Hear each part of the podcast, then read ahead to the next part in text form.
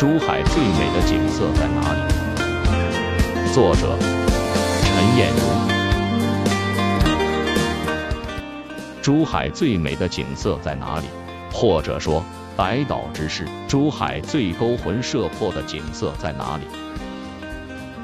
有人犹豫了一会，说：“长隆吧。”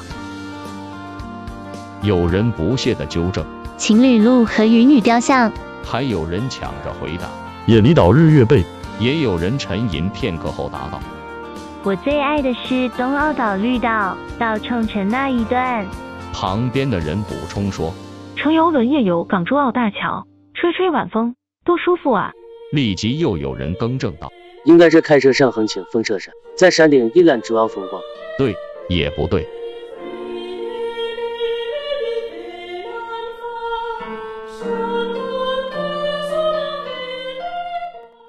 老实说吧，他们答的都对，因为除了横琴风车山要预约，要找对人才能开车进去之外，其他的都算大众景点。来珠海的游客，至多也是跟着导游举着的小红旗过来打卡拍照，茄子之后立即发条朋友圈图片，然后一晚上傻乎乎，总掏出手机瞅瞅有几人点赞，几人评论，这。这种跟团游的匆匆一读，又算什么情调呢？打个让人喷饭的比喻，跟团游在其人生旅途中，就像下车之后加盖了一个肉检验器的栏章而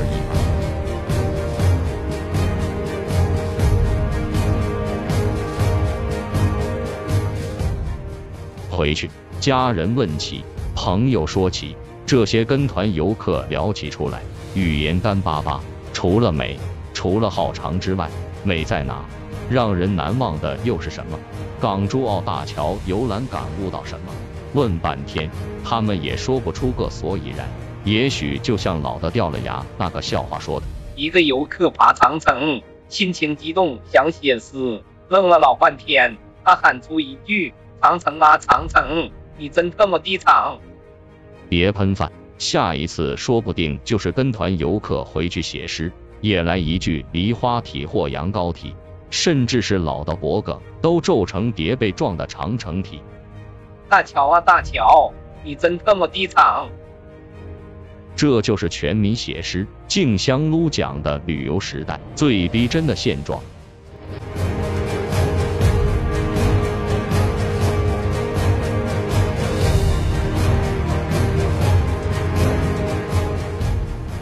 其实，真正的旅行家、真正的旅游爱好者、真正的摄影大师、真正的文人骚客，全是不屑于这种跟团游的。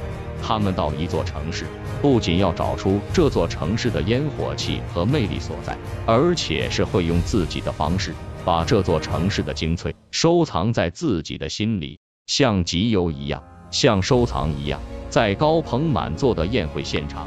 在喝下午茶、举杯放杯之间，他们说的一些轻描淡写的点评和鉴定，或在报刊边角，在字里行间，他们发表的文字和光影图片，常常会倾倒一群粉丝和朋友。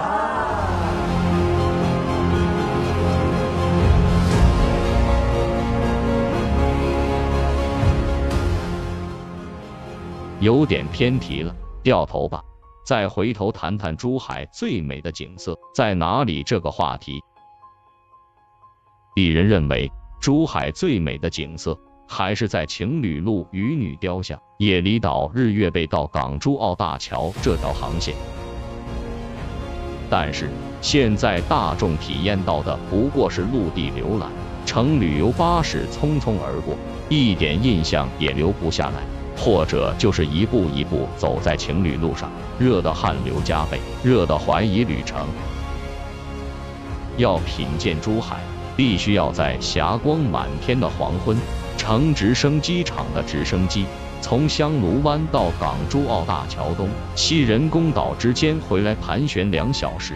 让游客从一百至五百米高空拍摄霞光满天的珠海，观赏不同角度的渔女雕像和日月贝，俯瞰壮观恢宏的港珠澳大桥，体验珠海从斜晖霞光到华灯初上的一幕幕美景。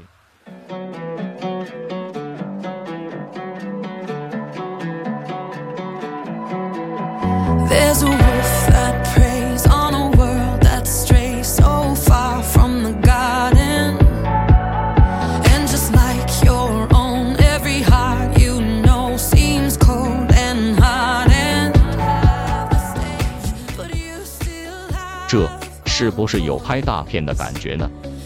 说句实话，珠海开辟了夜游港珠澳大桥游轮，但是海陆游珠海这远远不够。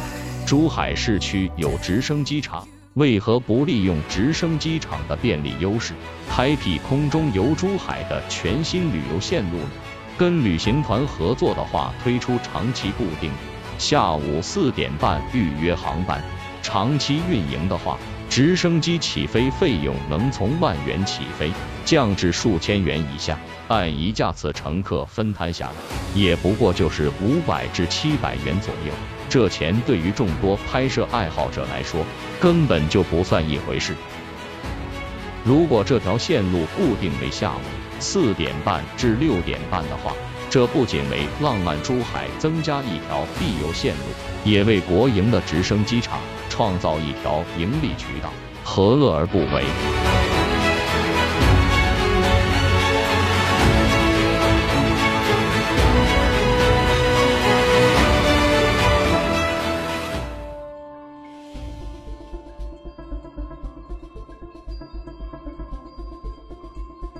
去年底，鄙人赴京参加中国作家协会二零一九年度青年会员培训班时，得知很多新晋国家级会员都没来过珠海。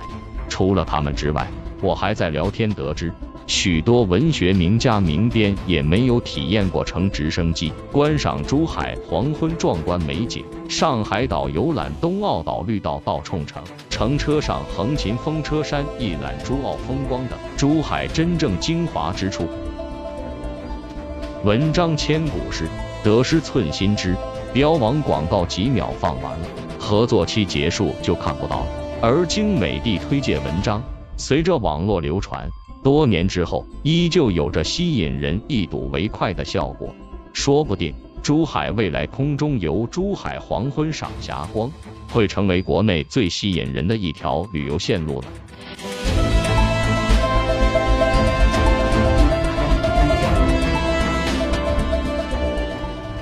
本文首发于中山日报文鹏。